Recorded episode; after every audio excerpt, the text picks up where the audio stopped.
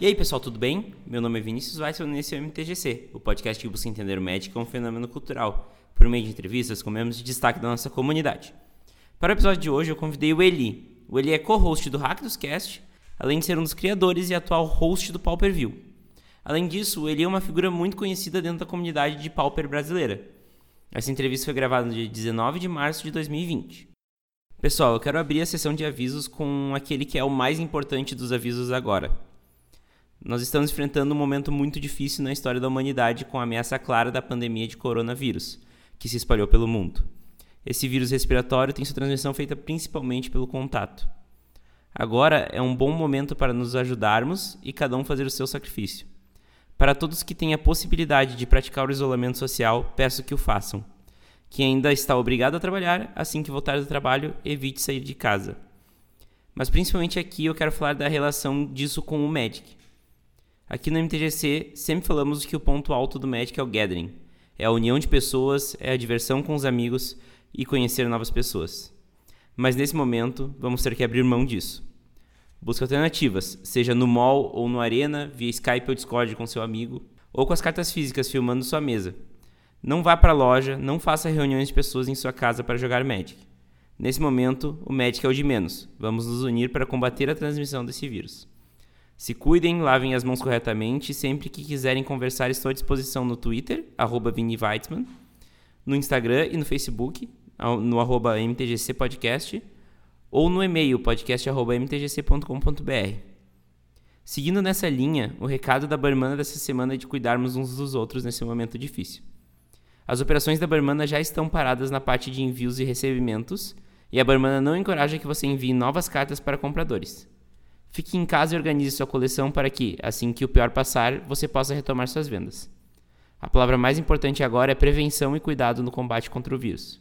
Acesse www.burmana.com e saiba mais. Vocês sabiam que tem um Twitter feito somente para anunciar quando um novo episódio do MTGC sai? Ele foi feito para que você possa ativar as notificações e ficar sabendo sempre que sai um novo episódio. Vai lá em twitter.com.br mtgcpodcast e assine logo. Você pode seguir o podcast no Instagram e no Facebook também, é mtgcpodcast. Você gosta do podcast? Então escreva um e-mail para podcast.mtgc.com.br e conte um pouco mais sobre como é a tua experiência com o MTGC. Isso é muito importante para que eu conheça vocês e saiba como consomem o podcast. Estou esperando seus e-mails. Gosta do MTGC e quer ajudar o projeto a se manter vivo? Agora você tem uma ótima opção para fazer isso.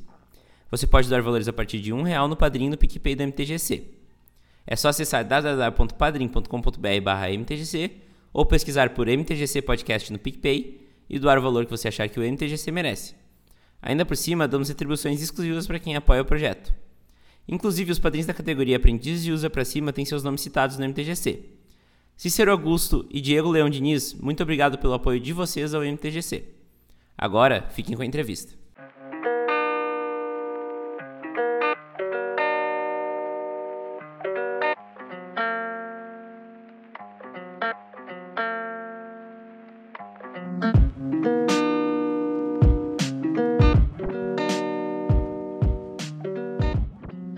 Boa tarde, Eli, tudo bem? Seja bem-vindo ao MTGC. Muito obrigado por aceitar esse convite e disponibilizar teu tempo para essa conversa. Fala, Vini, tudo bem? E aí, pessoal, tudo tranquilo? Eu que agradeço pelo convite aí. Mais uma vez, tô, tô aí no MTGC, é um prazer. O prazer é todo meu e eu quero que tu comece aí te apresentando, falando um pouco mais de ti, teu papel na comunidade. Meu nome é Eli Matheus, eu sou de São José dos Campos, estado de São Paulo. Meu, minha produção de conteúdo basicamente hoje é em podcast, né? Eu faço faço parte do Hack dos Cash e ressuscitei agora há pouco tempo o Pauper View. Meu formato favorito é o Pauper, então é onde eu, eu procuro produzir conteúdos.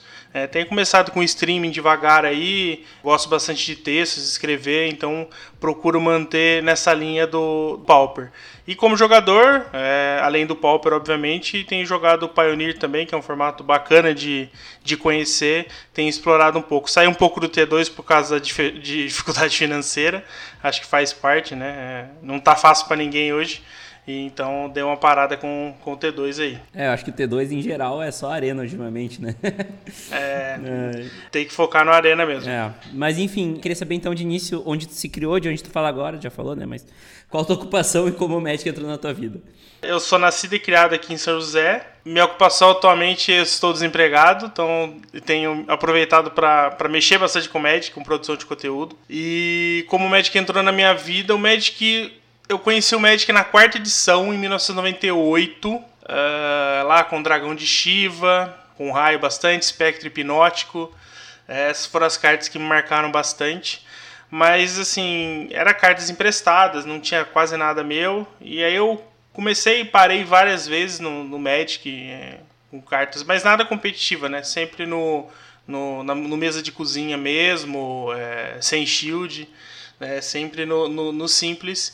E basicamente em 2015, quando eu conheci o Pauper, foi quando eu disse para mim mesmo que independente de ter algum amigo meu jogando, eu ia continuar jogando Magic. Né? Então, aquele um grupinho acabava, eu procurava outro. Foi quando eu comecei a me inserir em lojas, que até então eu tipo ia lá, comprava as cartas e nunca jogava numa loja. E aí tive a oportunidade de ir, comecei a montar meus deck Pauper e assim foi durante algum tempo, até que em 2018 eu comecei a jogar T2, e aí dali pra frente acho que Magic não, não saio mais. Uhum. é muito difícil de sair mesmo. ah, não sai. É, até, até aprendi a jogar Commander agora, né? É, ó. Bó. é, mas, ô Eli, como é que foi essa primeira experiência do Magic aí, quando tava lá na quarta edição? É, como é que foi, né, esse com, primeiro contato que tu teve com o Magic? Olha, foi interessante porque assim, eu jogava bastante RPG na época, né? E querendo ou não, muita, várias pessoas contam, inclusive aqui, né, essa familiaridade entre as duas coisas, o início das duas coisas, né? Então acho que essa questão de, cena, de, de aventura, de histórias e tal, é, fascina, né? Talvez pela idade e tal. Então logo eu já quis entender o que, que era, como é que funcionava o jogo. E você se prende um pouco em história, você começa a ler as cartas, né? Você começa a entender que tem personagens históricos, etc. Né? Mas assim, o jogo era difícil para mim porque meus pais não tinham condição de, de comprar muita coisa, então eu ia na loja, comprava, olhava a, a pasta de 10 centavos, ia escolhendo as cartas que, que dava para comprar. A loja era relativamente longe de casa, então eu lembro muito bem que minha mãe ficou traumatizada com o Magic, ela não podia ouvir a palavra Magic, porque ela lembrava que ela tinha que descer do ponto longe pra caramba, andar quase 40 minutos para chegar na loja, depois fazer o outro caminho, sabe? Tudo para eu pegar umas cartinhas e, e jogar, sabe? Então essa parte é, foi uma vitória para mim, né? tipo consegui convencer ela indo, mãe sempre reclama, mas acaba fazendo, né? A vontade Sim. do filho aí. E... Mas assim, do jogo em si, é, quando eu conheci, o, tinha, um, tinha um, amigo meu que ganhou um baralho preto e um baralho vermelho, de um primo dele, se não me engano. E assim, a gente ia revezando para jogar, sabe, na calçada mesmo, não tinha muito é, amor pelas cartas ainda, né? Mas assim, me conquistou muito, muito fácil porque é, eu gosto muito dessa questão de, de que as coisas tenham regras e entender como é que funciona. E o Magic tem isso. Cada vez que você aprende uma regra, é, você aprende outra e te leva a outra, sabe? Então, uhum. toda essa questão da estratégia e da, da, das regras me, me, me fascinou, sabe? Eu queria sempre entender mais. Mas aí desanimava porque não tinha muita gente para jogar, né? Você tava ali com 14 anos, infelizmente não, não, não tinha muita gente que tinha condição de ter o jogo, né? Então, a gente foi, comprava um pouquinho, parava um pouquinho e assim foi indo. Ajudei muita gente, dava cartas e tal, entendeu? Aí eu lembro que a primeira vez que eu parei de jogar foi porque um, um amigo, entre aspas, né, é, tava ali vendo as minhas cartas. Eu lembro que eu saí, sei lá, pra ir no banheiro e tal. E algumas cartas sumiram e depois eu descobri que esse cara facilitou para outra pessoa levar minhas cartas, sabe? Tipo, não era carta que valia nada, entendeu? Mas eram as tuas cartas, né? centavos. Mas eram as minhas cartas, sabe? Tipo, as cartas que eu mais gostava e tal. Então foi minha primeira decepção com o Magic. Na verdade, não foi com o Magic, né? Foi com as pessoas do Magic. Uhum. É, foi isso aí. Tanto que dali pra frente eu não queria. É, é, só queria jogar com amigos. Acho que isso foi uma barreira também a ser vencida, sabe? Porque eu fiquei é, muito decepcionado com uma pessoa né, meio que de fora, que eu tinha conhecido há pouco tempo, de, de ter me roubado ali, sabe? Então isso me chateou bastante no começo. É, isso é uma coisa que é uma história comum com a galera que começou tanto nos anos 90 quanto no início dos anos 2000, né?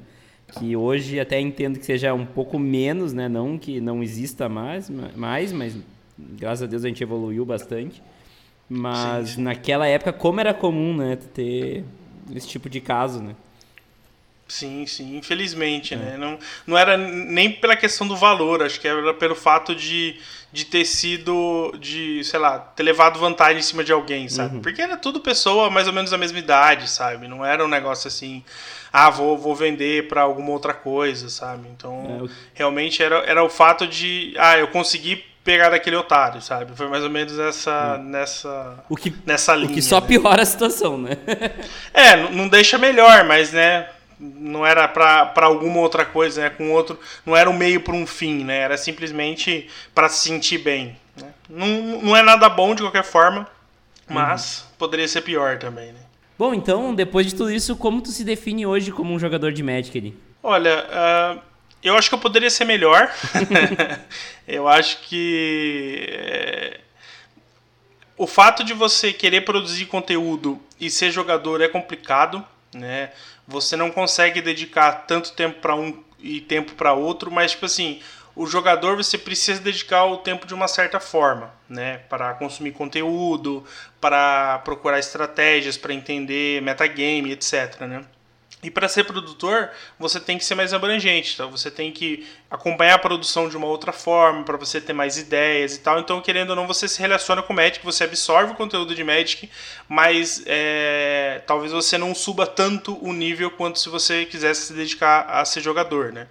Então, eu acho que nesse ponto é, eu deixo a desejar ainda, né? Não consegui ótimos resultados, apesar de já ter feito algumas uh, participações legais em, no CLM que eu já fui, no final de classificatória aqui do antes do Latam, né? Do BNS? Do Brasil National Tour, BNT. BNT, isso, BNT. Isso. E eu, eu, fiz o final de um classificatório, sabe? Então, tipo assim, são algumas coisas que é, para mim são legais, sabe?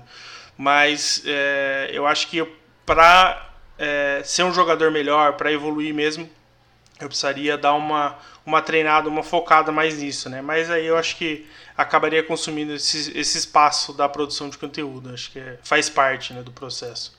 É, mas na real, ele, eu, eu acho que tem até, fazendo um parênteses, pro público do MTGC, agora vocês já viram que ele, ele é um jogador que tem perfil competitivo, né? Pelo amor de Deus, você visa o resultado e tal tu vê que, que é bem diferente, assim, tipo, a galera que normalmente ouve o MTGC, não todo mundo, mas a maioria tem essa vibe mais casual, até porque eu tenho essa coisa do Commander e tudo mais, né? Mas pra te ver como é diferente, sim, né, a abordagem do Magic, isso eu acho que é uma das coisas mais lindas do Magic, né? Essa, sim, essa sim. variedade de como jogar Magic, né? É, eu acho que, assim, é, uma coisa é, não pode. Um, um, uma pessoa não pode ver mal a outra por ambos os lados, é. né? Tipo, eu acho que. É, é, eu sempre procuro falar disso, né? Se você quer jogar só por jogar, legal. Você quer jogar para competir, legal também. Eu acho que, é, é, como você disse, o Magic é muito mais do que essa definição que é dada, né?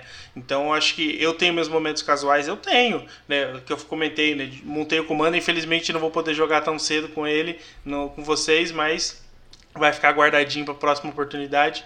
Mas assim, é, realmente eu gosto mais de, de não competição como é, vencer acima de tudo, mas eu gosto do, do espírito do competitivo, uhum, sabe? Uhum. Do espírito de, de você se desafiar, sabe? De, de você estar tá ali é, pegando o campeonato com mais rodadas, é, se, se, se realmente colocando à prova, sabe? Para poder aprender mais, para poder se desenvolver mais, se cobrar um pouco mais para evoluir, sabe?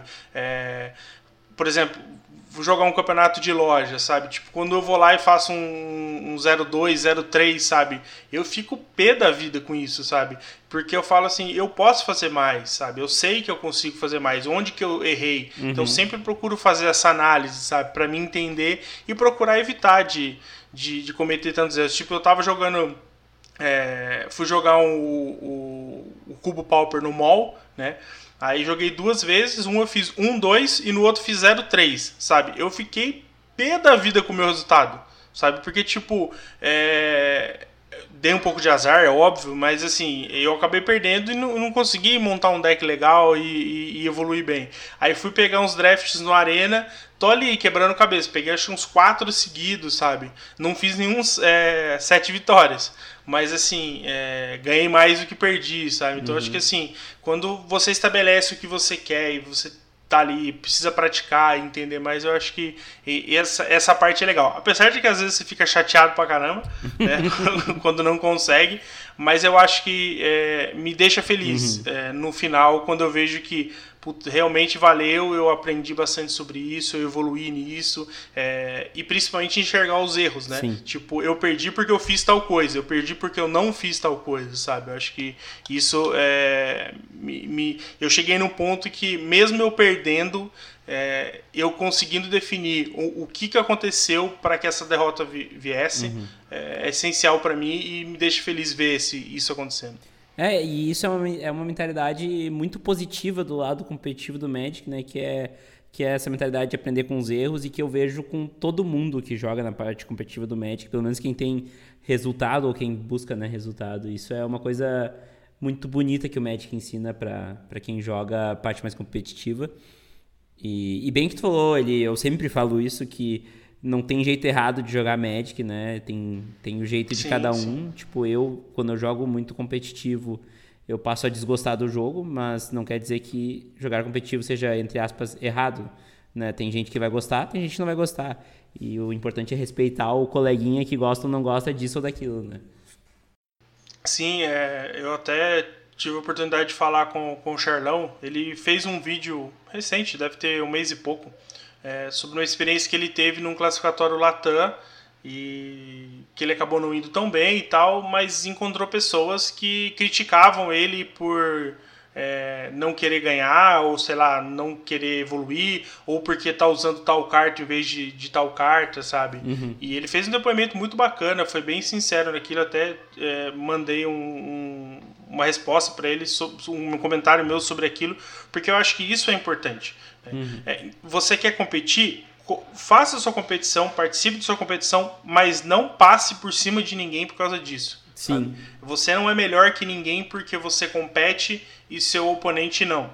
Às vezes seu oponente está tá tão feliz quanto um 0-4 quanto você com 4-0, uhum. sabe? Eu acho que é, cada um precisa determinar os seus limites e suas vontades, seus objetivos. É? Né? O do Charlão daquele dia era competir, era conhecer o formato, era era era era, né, era festa, não era um negócio que ele queria um bom resultado, queria, mas tipo assim, se ele não viesse, ele não estaria se cobrando. Né? Sim. Né? E aí o cara quer ser babaca e, e, sabe, quer ofender os outros de graça por causa desse tipo de coisa. Então, vocês que estão vindo, eu, eu, tenho certeza que vocês não são assim, mas é, não deixem que pessoas próximas a você é, sejam essa pessoa, hum. sabe? É, mostrem que se você quer competir, tá bom. Se você não quer competir, mostra. Eu não quero competir, não é uma coisa que é, me deixa feliz. Você quer só jogar. Ótimo. Acima de tudo, o Magic é um hobby. Você tem que estar ali para se divertir. Se você se diverte competindo, bom. Se você se diverte de qualquer outra forma, bom. Eu acho que isso não, não é demérito para ninguém. É, exatamente. Bom, Eli, vamos para frente aqui para perguntar a temática da temporada aqui, que é o que o Magic significa para ti o Magic antes era é, só um hobby, né? Tipo, era só um jogo de cartas que eu tinha oportunidade de jogar no final de semana e me divertir e tal.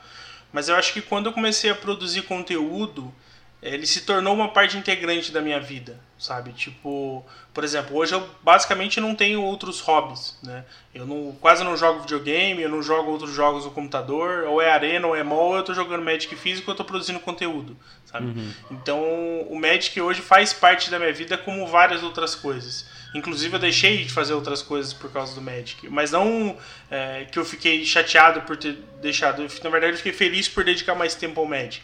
Então, hoje, por exemplo, estou desempregado e estou dedicando várias horas do meu dia para isso, sabe? É, se isso vai se tornar um emprego, eu não sei. Se for, beleza. Se não for, é, é uma forma de produzir algo bom, sabe? Uhum. Então, estou me dedicando muitas horas a, a, isso, seja com texto, seja com podcast, né? Com, com a, o retorno do Paul View, é, eu, tô, eu que estou editando, então estou aprendendo novas coisas, né? Então, o cérebro também está se expandindo aí, mexendo com imagens, uhum. com edição de vídeo, sabe? Então, é, o Magic está me proporcionando algumas coisas que talvez outros hobbies não, não estariam. Né? Então acho que o, o, o Magic está me dando muito mais do que talvez eu tenha dado para o Magic. E isso é bacana para mim, sabe? Então o Magic hoje faz, uma, é, faz parte da minha vida de uma forma que eu não quero que ele deixe de fazer, né? Porque hoje eu tenho apoio da minha esposa, é, amigos próximos compartilham as coisas que eu, que eu coloco no Face, sabe? Tipo, é, algum, algum feito, algum evento que eu vou participar o pessoal compartilha, às vezes não sabe nem o que é, cara. O que é mais legal, tem uma amiga da, da minha esposa que, que ela vê ali, eu não sei nada, não entendo nada, mas eu compartilho para todo mundo que eu posso, sabe? Uhum. Então, tipo, isso é muito legal, sabe? Então isso mostra que o Magic é muito mais do que só um jogo para mim, sabe? Isso aí é, é uma tônica, né, para quem joga Magic, né? E, e, é incrível como, né, tanto na produção de conteúdo como em diversas outras coisas o Magic desenvolve outras habilidades para todo mundo, né? Isso é uma coisa muito bonita do jogo, né? Sim, sim. Eu acho que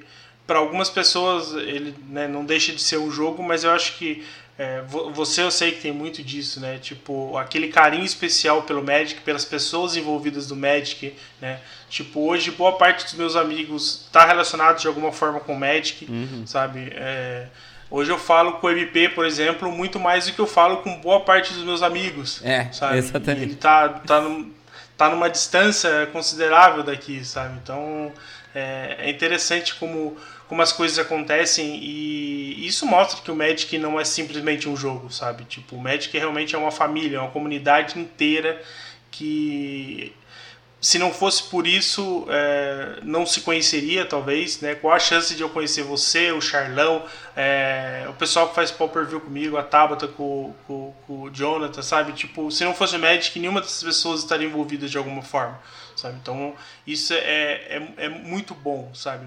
Para mim é muito bom. Hum.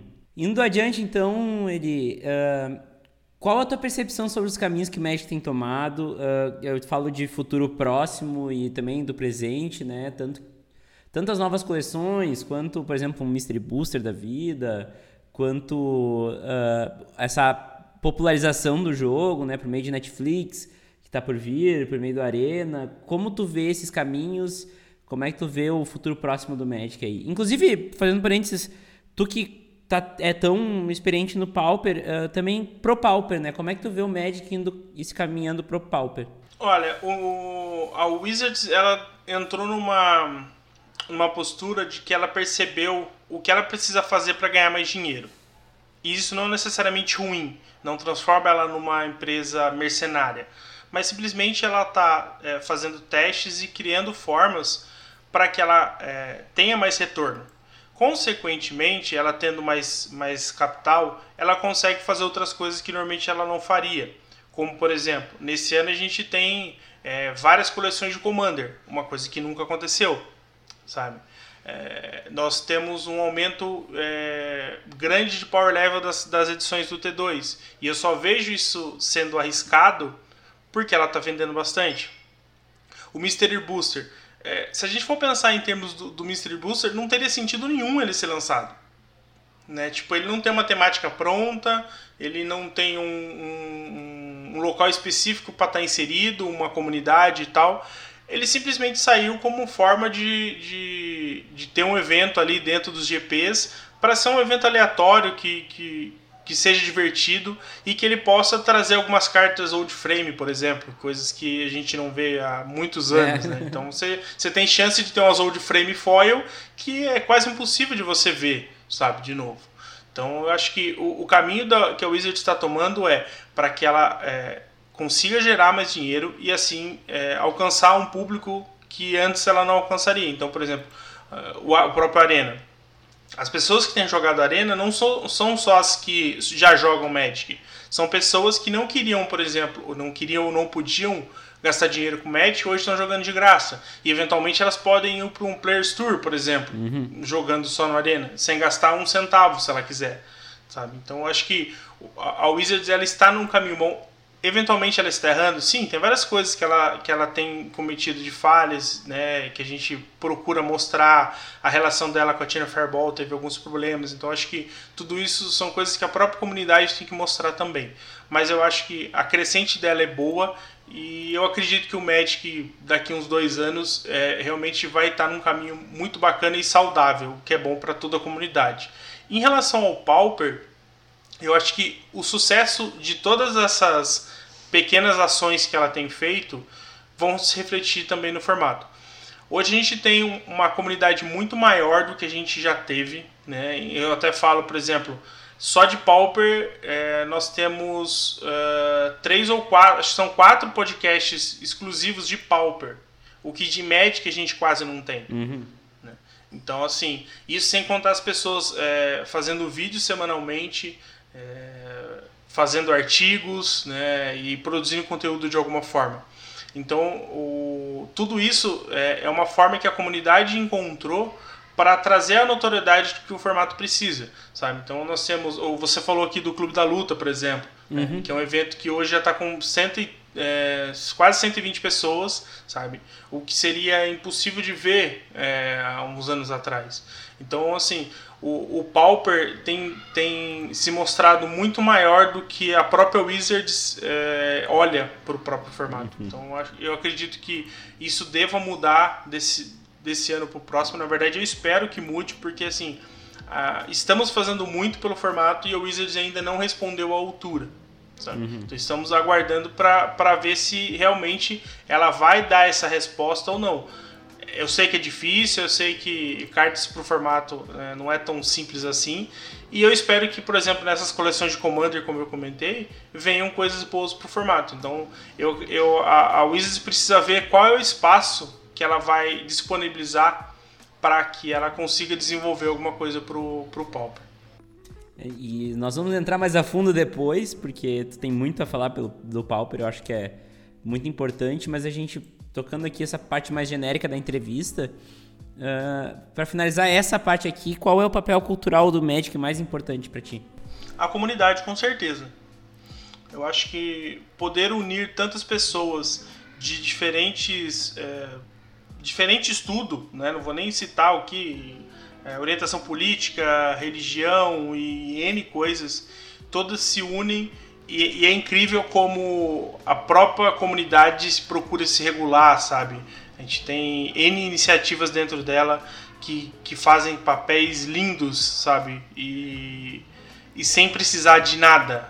É, não precisa de wizards é, é, olhando para a comunidade para que ela mesmo consiga criar é, trabalhos como o Jacó, como o pessoal da Liga das Garotas Mágicas, por exemplo, sabe? Então, assim, nós temos N trabalhos interessantes e que a própria comunidade faz é, normalmente sozinha, né, em prol dela mesma. Então, acho que comunidade, o gathering em si é o mais importante para mim do, do Magic. Show de bola. Um dos Cs do MTGC é a comunidade, então... Exatamente.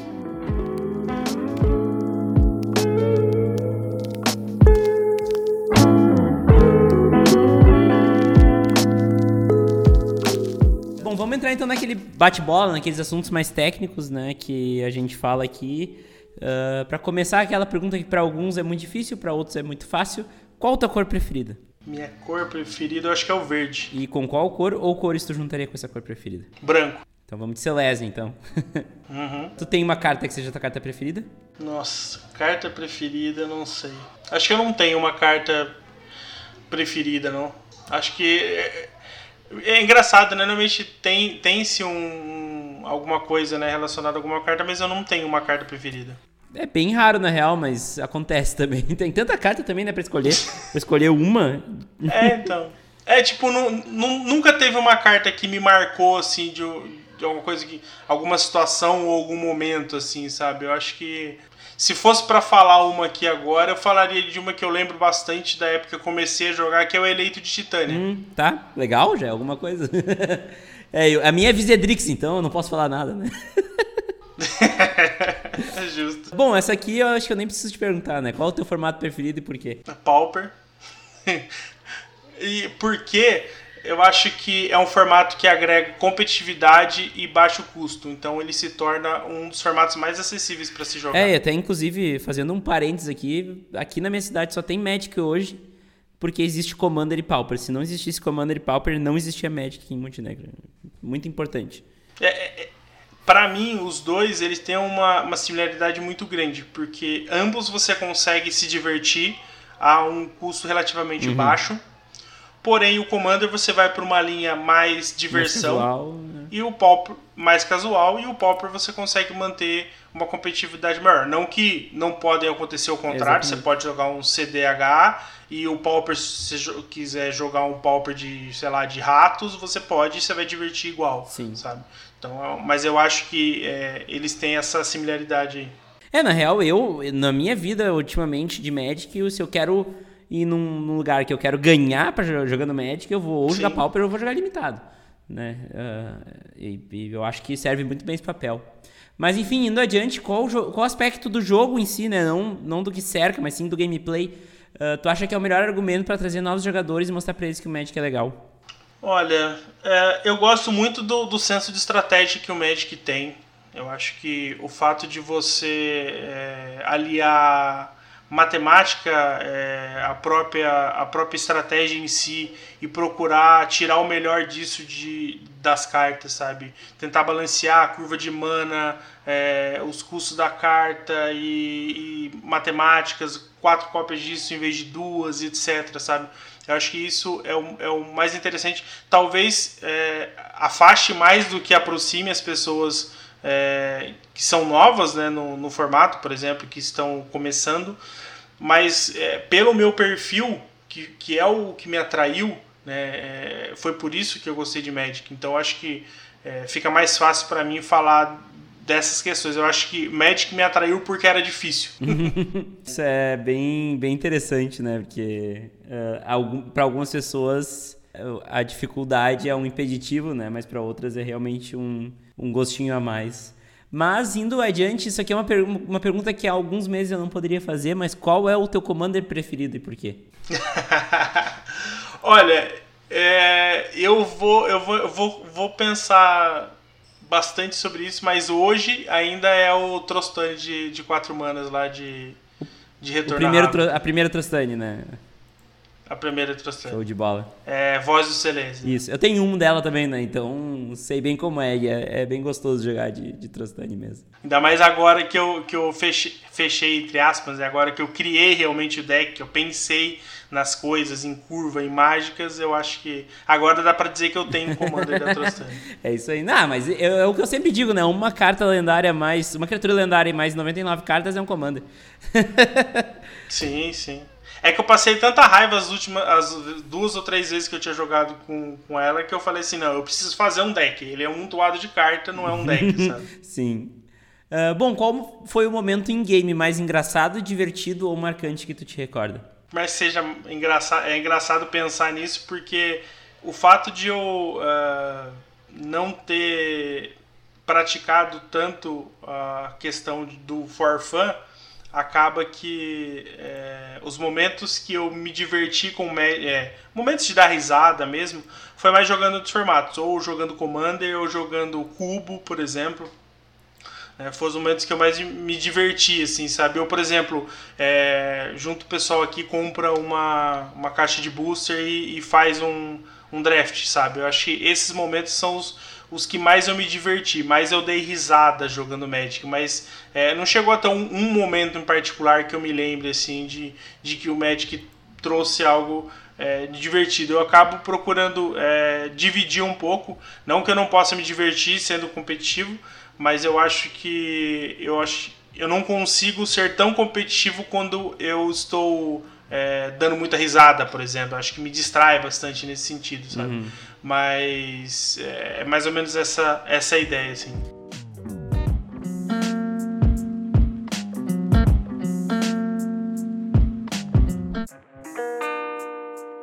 Bom, Eli, vamos então para a parte mais personalizada da entrevista, né? E eu quero começar com a, o tema mais óbvio aqui, que é o Pauper, né? Uh, e eu queria falar um pouco mais sobre a popularidade do Pauper, que ele tem, que é enorme, né? A gente vê uh, eventos em GPs lotados, né? E agora ainda mais com o Pauper sancionado, né? Uh, e como é que tu vê essa popularidade? Como, como é que tu vê o tamanho do formato no, no meio do Magic, né? Olha, eu ve... o formato aumentou muito, sabe? É, como eu falei, né? Produção de conteúdo aumentou exponencialmente, sabe? Antes você não não, não tinha ninguém competindo com ninguém, sabe? Uhum. É, eu até cito o meu caso, por exemplo, quando a, a gente começou o Power View e o Quari lá em 2017, o, os, os últimos episódios, nossa, tava com média de 800 views, sabe? E era um número grande, sabe? É, a gente não tinha como comparar com ninguém, mas era um número é, grande pra gente. E agora, por exemplo, quando eu voltei, o Pop View não deu 100 visualizações. Mas não porque o conteúdo em si foi ruim, mas é porque agora o está tudo espalhado, sabe? Então você às vezes tem conteúdos locais que antes não existiam. Uhum. Então o, esse boom que o, que o Pauper é, alcançou e você tem jogadores, é, eu conheço jogadores de pelo menos uns 10 estados, talvez sabe? Assim, que a gente conversa em grupos de WhatsApp e tal. Só, grupos de WhatsApp de Pauper já deve ter uns 10, pelo menos, também, uhum. sabe? Então, assim, eu acho que o, o, alcance foi muito grande. E hoje eu vejo é, pessoas que antes não jogavam, né, começando a jogar, montar decks, pessoas que tinham um preconceito enorme com, com o formato, já procuram entender, já participam eventualmente de algum campeonato, já perguntam como é que é, sabe? Então o, o, a expansão dele foi muito grande, muito mais do que eu imaginei, sabe? Então o, o sancionamento foi um passo importantíssimo, né? Mas eu acho que ainda falta um passinho, né? Que é a Wizards dar uma atenção pro, pro formato, sabe? Ah, mas ela já sancionou, ela, eu sei, eu sei disso, mas eu acho que ainda falta é, a gente ter a, a, a firmeza do lado dela de que ela realmente está é, gastando ali 1% do, do que ela pode para investir no formato, uhum, sabe? Uhum. É, mas uma coisa que eu queria abordar também é que aqui no Brasil é um dos formatos mais populares, né? A gente vê o próprio exemplo que tu deu, que é o Clube da Luta, né? Com muita gente. Eu vejo hoje o Pauper como um dos formatos mais populares no Magic aqui do Brasil. Eu acho que junto com o Commander, porque o público casual é bizarro de grande, né? Mas Uh, uh, inclusive são eh, dois formatos excelentes para comunidades mais isoladas, comunidades com menos dinheiro também. Uh, mas até que ponto o Pauper ser forte no Brasil tem a ver com a nossa cultura, tem a ver com o fato da gente ser um país que tem menos condições, né? um país que, que o salário mínimo não compra várias boxes, né? Uh, até que ponto isso também afeta para o Pauper ser um formato, um formato popular aqui no Brasil. Não não estou dizendo que, que, o Pauper é um formato ruim, muito pelo contrário, é um puta no formato. A gente tem um episódio, eu, eu e o Eli fizemos um episódio lá na primeira temporada, falando dos motivos do, do Pauper ser um formato legal, e inclusive um deles era que é um, um formato equilibrado, né? Uh, mas uh, aqui no Brasil eu noto que tem um, um tempero especial, assim, o Pauper, né? Sim. Eu acho que faz todo sentido o brasileiro jogar Pauper, sabe? Vou, vou traçar um paralelo com outro formato e a gente volta pro, uhum. pro Pauper. Por exemplo, você quer jogar Match competitivo e você decide que quer jogar Modern. E aí você vê que para montar um deck Modern você vai gastar 5 mil reais. Aí você fala, bom, eu não tenho todo esse dinheiro, vou, vou jogar outro formato. Ah, vou jogar T2, por exemplo. Ah, beleza. Aí você vai ver que você gasta talvez dois mil reais para montar um deck. Só que daqui três meses vai sair uma outra coleção que pode mudar boa parte do seu deck. Sai uma outra base de mana, você vai ter que gastar mais mil reais para poder atualizar seu deck. Aí você faz isso uma vez, faz duas, você percebeu que em menos de um ano você gastou os mesmos 5 mil reais e você vai ter que continuar gastando para manter seu deck atualizado. Aí você fica naquela, pô, podia ter entrado no Modern, é um deck que eu não vou perder. E aí, por exemplo, a gente tem o Pioneer, que é um, um meio termo entre os dois. Você tem um, um, custo muito menor e o formato, em tese, é eterno, né? ele é não rotativo. Uhum. E você tem um, um valor muito menor para gastar. Então, por exemplo, por que, que o Pioneer fez bastante sucesso no Brasil? Por isso que você tem, é, você não precisa gastar muito recurso de uma vez e não precisa estar tá sempre gastando. Então esse é um, é um dos motivos pelo qual o Pioneer tá, tem feito sucesso no Brasil. Traçando o paralelo para o Pauper, é, Magic é um hobby caro. Então a partir disso você tem que estabelecer quanto você vai gastar. E aí você descobre que, por exemplo, ao invés de você fazer um deck budget de outro formato, você gasta 300 reais e monta um deck competitivo Pauper. Uhum. Aí, você fala, aí quando a pessoa cai em si, ela percebe por que, que eu não posso fazer isso? Por que eu não posso ter um, um, um deck competitivo e de um valor acessível? Quando a pessoa entende isso, ela entra pro formato. Claro, se está se, se tá dentro das condições e desejos né, e objetivos da pessoa. Mas isso é um, um, uma marca do, do brasileiro sabe? Procurar algo com custo-benefício interessante, é, mas que ainda possibilite que você joga. Mas eu também não vou dizer que ah, é, o Pauper no Brasil é bom porque a maioria das pessoas não tem dinheiro para jogar. Não, o Pauper é um ótimo formato na Itália e nos Estados Unidos. E assim, é, são as três maiores comunidades do mundo.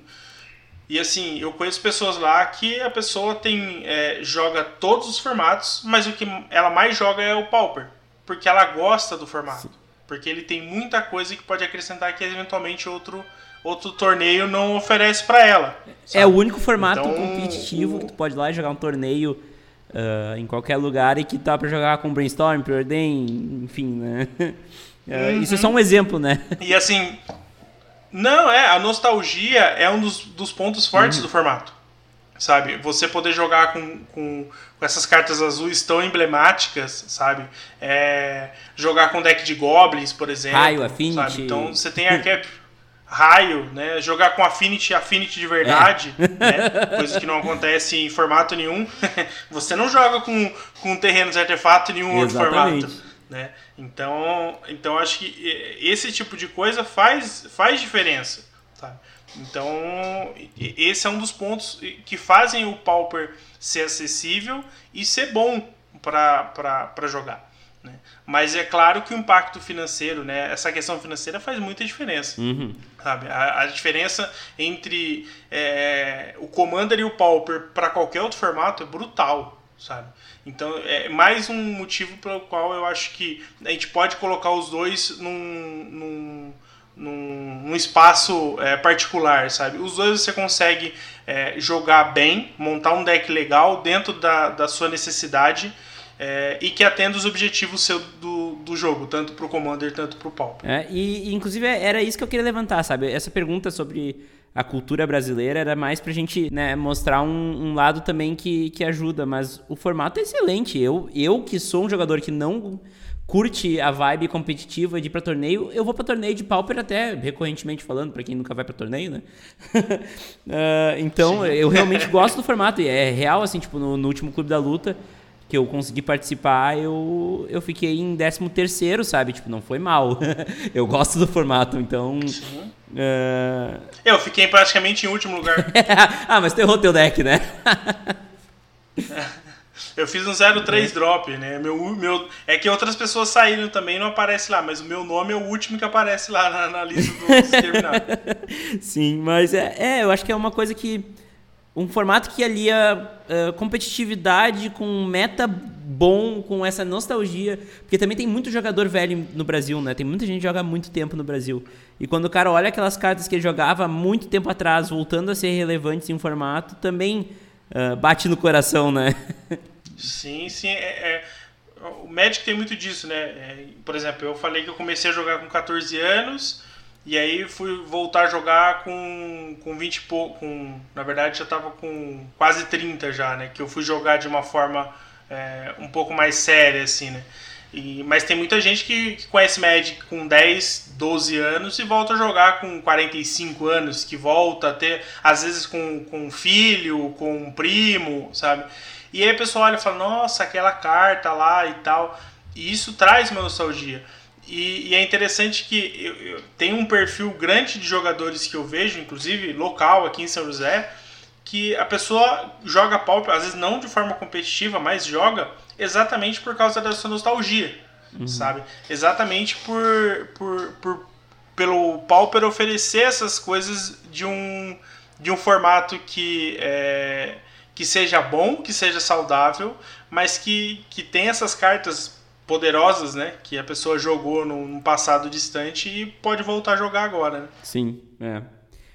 Bom, Eli, vamos agora para uma outra parte importante da tua atuação na comunidade, que é o podcast, né? Que nós estamos aqui em um podcast, um podcast que eu, eu sou uhum. muito apegado com, com os podcasts, né? Então, uh, primeiramente, uh, como é que tu vê o Pauper no podcast, que parece ser uma mídia que, que encontrou o formato, ou o formato que encontrou a mídia, na mídia é uma casa, né? Porque a gente tem diversos podcasts que falam de, de Pauper aí na nossa podosfera magiqueira, né?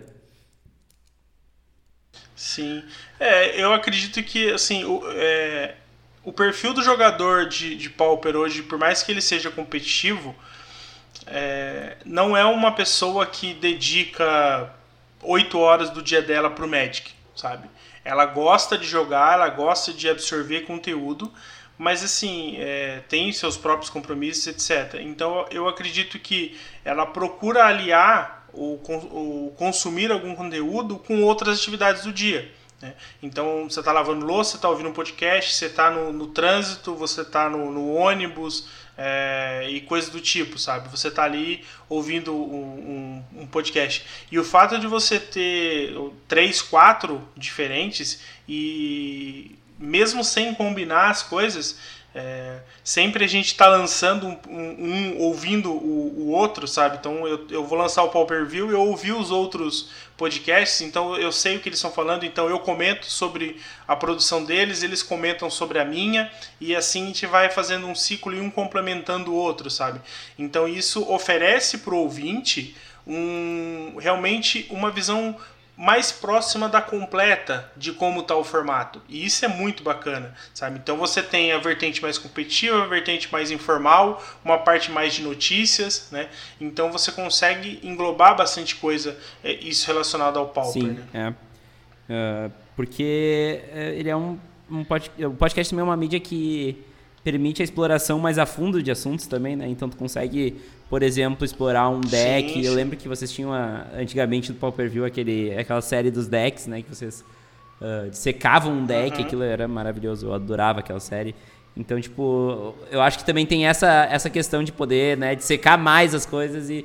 E eu vejo que a, a, a galera que curte Pauper é muito engajada, né? As pessoas se ajudam bastante sabe? Então é mais um ponto que eu vejo que a, as duas comunidades Pauper e, e, Commander são parecidas, sabe? Tipo, um sempre está ajudando o outro, um emprestando o deck para o outro, sabe? Então eu acho que isso é, traz um simbolismo muito forte é. da comunidade.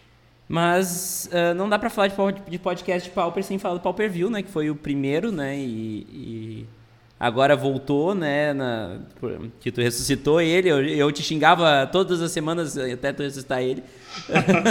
Mas é, é não, como é que é essa criação de conteúdo pro Pauper View? Eu sei que teve um momento que o Ari quis fazer outros, outros projetos e saiu e, e isso teve um impacto aí na produção do Pauper View, mas como é que é essa, essa produção já há tanto tempo para o Pauper e como é que tu vê que isso possa ter ajudado também a tua figura dentro da, da comunidade do Pauper? É, sobre é, o ressuscitar, né, eu, eu sempre tive a vontade de, de continuar, mas o Ari fazia é, boa parte da produção do, do podcast. Então eu não tinha capacidade de, de fazer o que ele fazia e manter as coisas rodando, sabe? Então ele editava, ele fazia as imagens, ele fazia thumbs, sabe? Ele mexia com os vídeos. Então assim, ele era uma, ele era uma, a maior parte do, do processo, né? Principalmente essa parte de, de por trás, né? de bastidores. E, e, eu procurava consumir conteúdo, é, jogar e entender mais de uma parte mais técnica. E, então, quando ele, quando ele saiu, é, foi difícil para mim é, assimilar tudo isso. Então, eu, por bem, resolvi parar. Inclusive, até é, acabei pedindo desculpas, por exemplo, que a gente estava com o padrinho e a gente ficou quase um mês ali sem produzir nada, né? Então, foi, foi, foi bem chato nesse sentido. Mas agora, com o retorno, né? É, a gente está com uma equipe legal, a, a, a Tabata, né, que inclusive é, ajuda bastante, é, é uma das é, organizadoras do Clube da Luta. O Jonathan Jensen, né, que, é o, que é o Joe, que é uma pessoa é, muito envolvida atualmente na própria comunidade, ali entre os jogadores, né?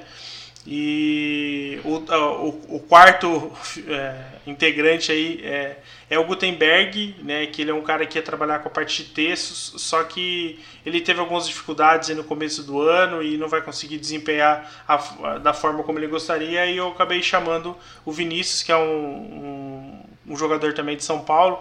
É, ele é da, da, dessa parte da nostalgia, sabe? Sim, sim.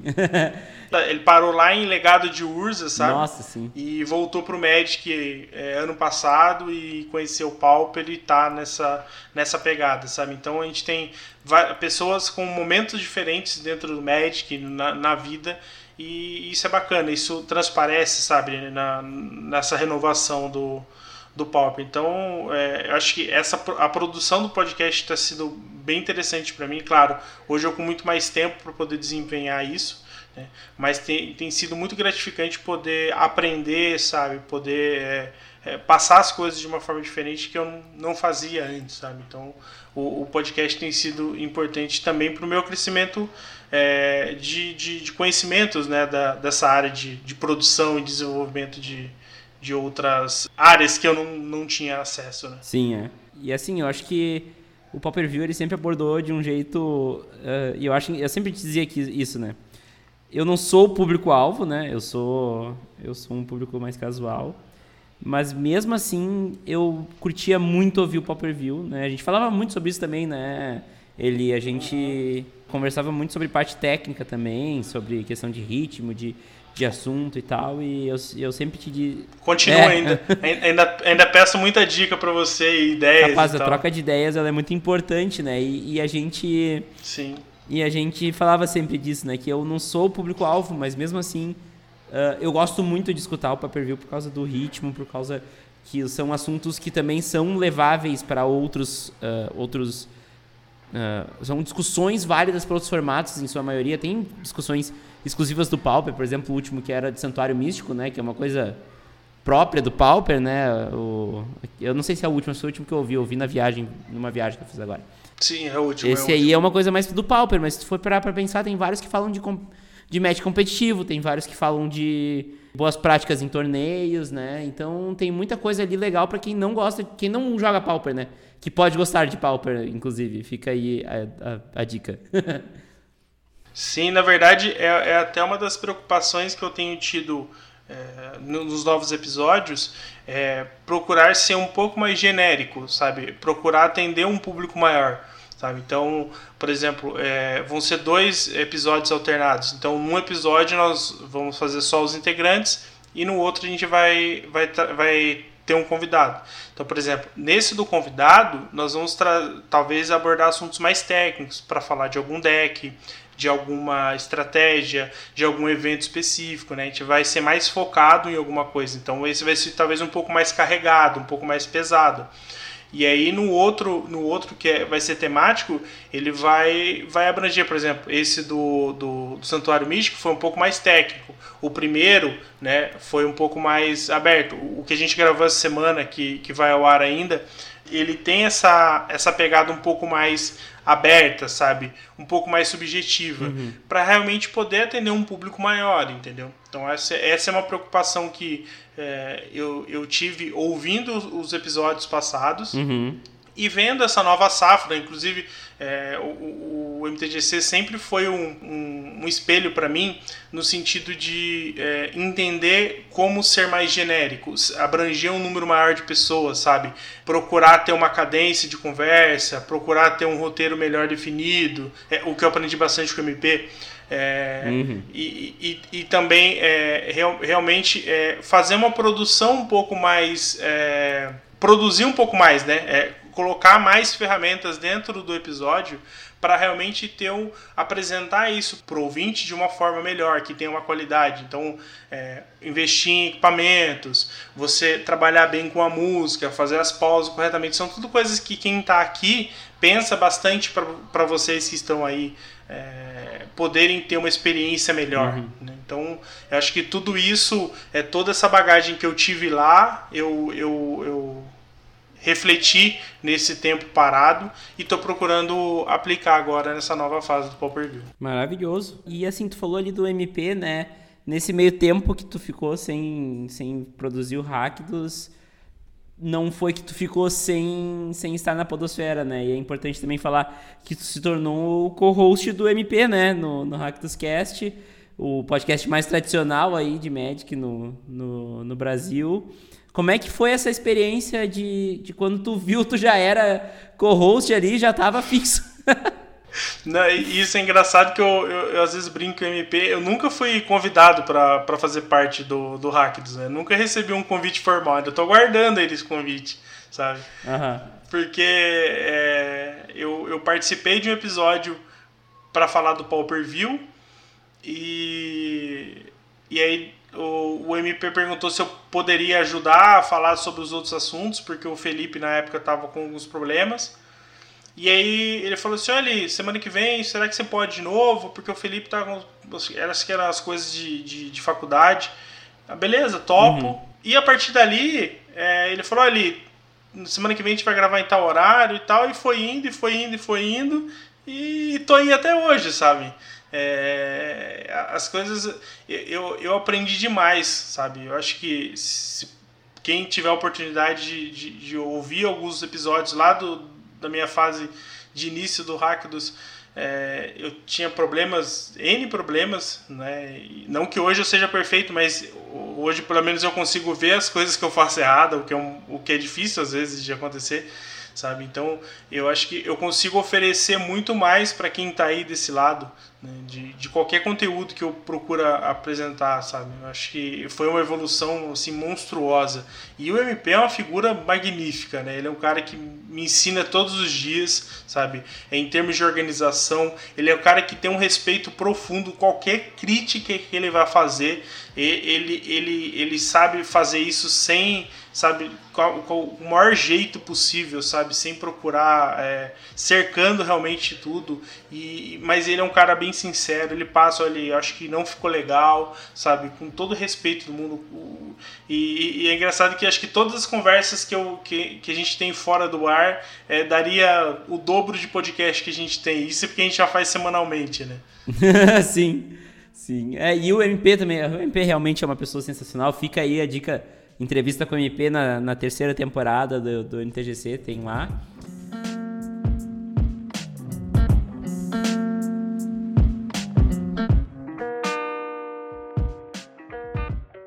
Mas Eli, eu quero te agradecer aí, vamos para a parte final do episódio. Eu quero te agradecer o, o teu teu tempo disponibilizado, essa conversa maravilhosa que nós tivemos aqui. Sempre é muito bom conversar contigo e que bom que pudemos conversar aí ao, uh, gravando para o MTGC. É verdade. Infelizmente, é, a gente gostaria de estar conversando pessoalmente, jogando alguma coisa aí, mas é, esse vírus aí veio atrapalhar. É, espero que as coisas se resolvam da melhor forma possível. Mas é um prazer imenso estar aqui é, e, e pode me chamar sempre que que for preciso aí, vai ser um prazer enorme poder contribuir com o MTGC. Pode deixar. Inclusive, agora, mais ou menos, era para mim estar tá indo para Porto Alegre pegar meu, meu avião. é verdade. Ai, ai. Mas, enfim, uh, isso aí é, faz parte, é importante. No início do episódio já deixei o recado para a galera, mas ele fica aí com a palavra para te despedir da galera, deixar teu jabá, óbvio. E também já te agradeço aí pela presença e pelo tempo disposto. Bom, então, como eu falei bastante, né, o Popper View aí está sendo ressuscitado, então você já encontra ele em, boas par em boa parte das plataformas aí, Facebook e, e Twitter também, é, tem o blog, é, você consegue achar fácil, o, o Vini com certeza vai deixar os, os links aí. E o Hackdos, é, semanalmente aí nós estamos é, conversando é, sobre notícias, sobre o, o, estado de jogo aí de todos os formatos, né? É, inclusive eu, eu, não vou dar spoiler, mas a gente fez uma entrevista magnífica no dia, de, que eu, dia que eu gravei MTGC, que a gente gravou MTGC, eu fiz uma entrevista, é, participei de uma entrevista fenomenal. O episódio vai estar saindo na próxima semana, então é, aguardem e, e, ouçam que vai estar fantástica essa, essa entrevista. Então a gente está aí também no, no blog, todos os, os é, agregadores aí disponíveis, Spotify, tá tudo tudo disponível aí. E eu agradeço de coração estar tá aqui no MTGC, é um prazer enorme para mim. É, eu, eu acompanho o MTGC desde o começo. Vou dizer que eu escutei todos? Não, é mentira. Não vou mentir que eu escutei todos, não, mas escutei boa parte deles. Eu acho que realmente é um trabalho magnífico que o Vini faz para a comunidade. Além de é, um ótimo trabalho, ele é um trabalho é, é traz uma qualidade enorme, sabe? Então, e, e o Vini, é, vocês com certeza sabem, vocês ouvem é, sempre, ele, ele é uma pessoa extremamente cuidadosa e procura realmente trazer algo muito bom para vocês. Então, é um prazer enorme estar aqui e um abraço a todos aí até a próxima. Valeu, Eli, um abraço a todos e até a semana que vem. Tchau!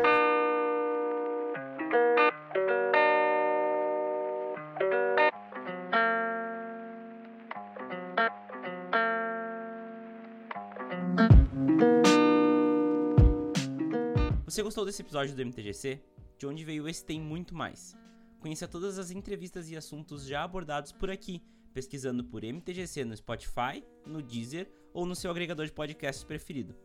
Se você quiser ajudar o podcast a continuar existindo, acesse www.padrim.com.br mtgcpodcast ou pesquise por MTGC Podcast no PicPay para doar o valor que você achar que o MTGC merece. Vamos conversar? É só mandar um e-mail para podcast.mtgc.com.br. Me conte mais sobre o que você acha do MTGC e traga seu feedback. Ele é muito importante para o trabalho continuar melhorando. Siga o MTGC nas redes sociais, Instagram, Facebook e Twitter é arroba MTGC Podcast. No Twitter você também pode me achar no arroba Vini Weitzman. Links na descrição, porque meu sobrenome é complicado e eu entendo vocês. Muito obrigado pelo carinho e pela audiência. Até semana que vem e tchau!